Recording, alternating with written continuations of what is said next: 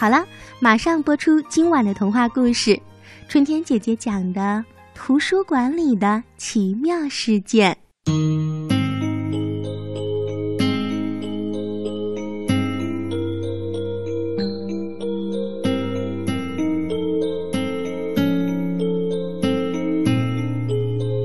有一只小老鼠，正在享受着夜晚的宁静。它闻到了一丝狐狸的气味儿，接着传来了一阵响动。嘿嘿，这一下我要抓住你了！狐狸得意地说。但是小老鼠呢，马上就钻到了通往地窖的一扇窗户后面，转眼就消失了。喂，等一下！狐狸气得叽里咕噜的，赶紧跟着使劲儿往窗户里挤。接着，它也跳进了地窖，越过了板条箱，穿过木架子，钻进了一个窄窄的通道。然后，然后他来到了一个神秘的地方，终于从通道里钻了出来。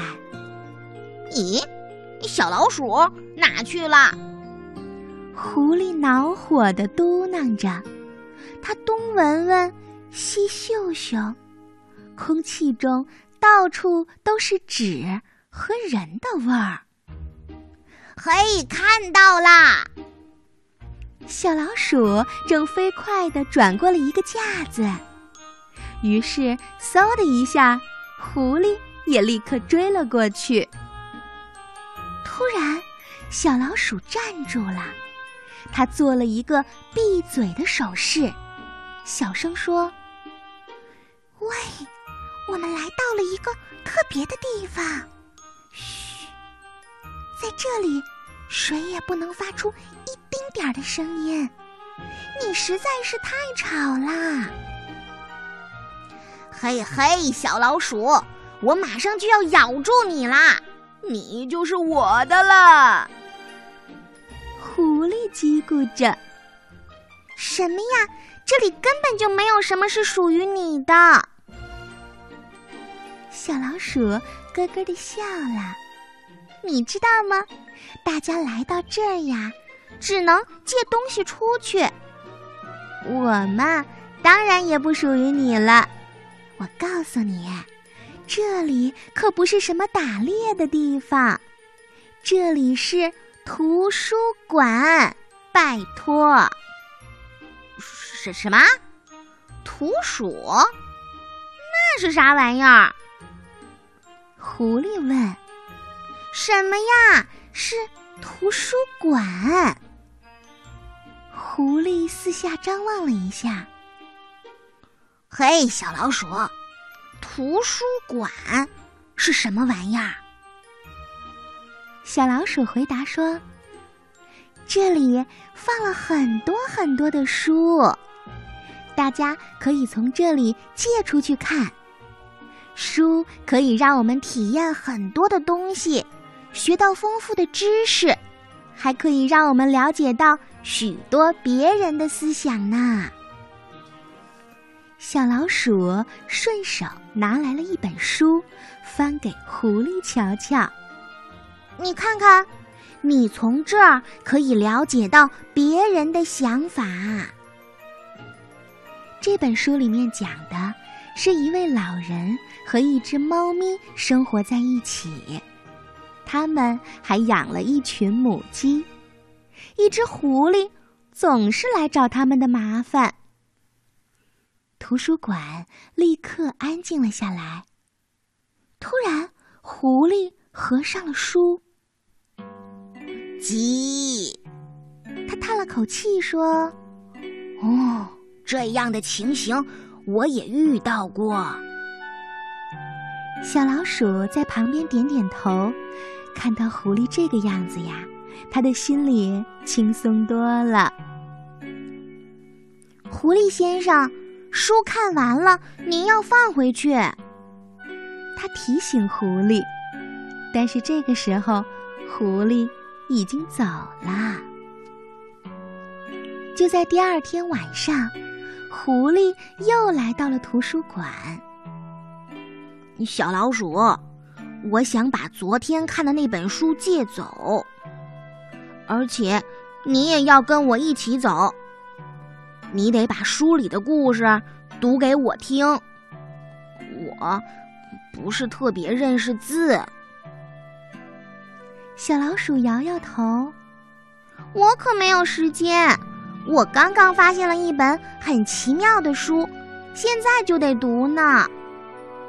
那边是 CD 区，也许你可以找一些带 CD 能播放的书听一听。”狐狸很幸运，他找到了他想要的。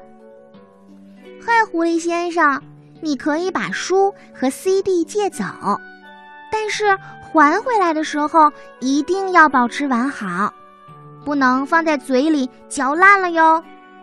现在你还需要办一张借书卡和……小老鼠叮嘱着。但是狐狸根本没听完，就迫不及待地拿着东西离开啦。三个晚上过去之后，狐狸又回来啦。这一回，狐狸还带来了一只母鸡。你真是太蠢了，都在我嘴里咬着了，还问我知不知道鸡骨头有多么危险。难道鸡骨头会对狐狸的喉咙和胃产生危险吗？狐狸先生，小老鼠大声地说：“您快看看这本百科全书吧！”小老鼠变出了一本书。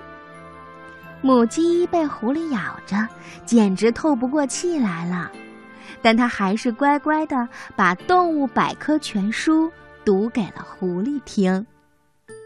狐狸呢，接着就沉浸在各种动物百科全书、家禽养殖书、美味菜谱书和五花八门的故事书里了。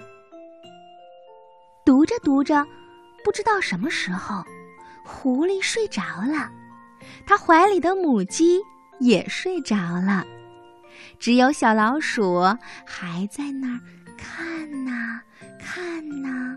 看呐！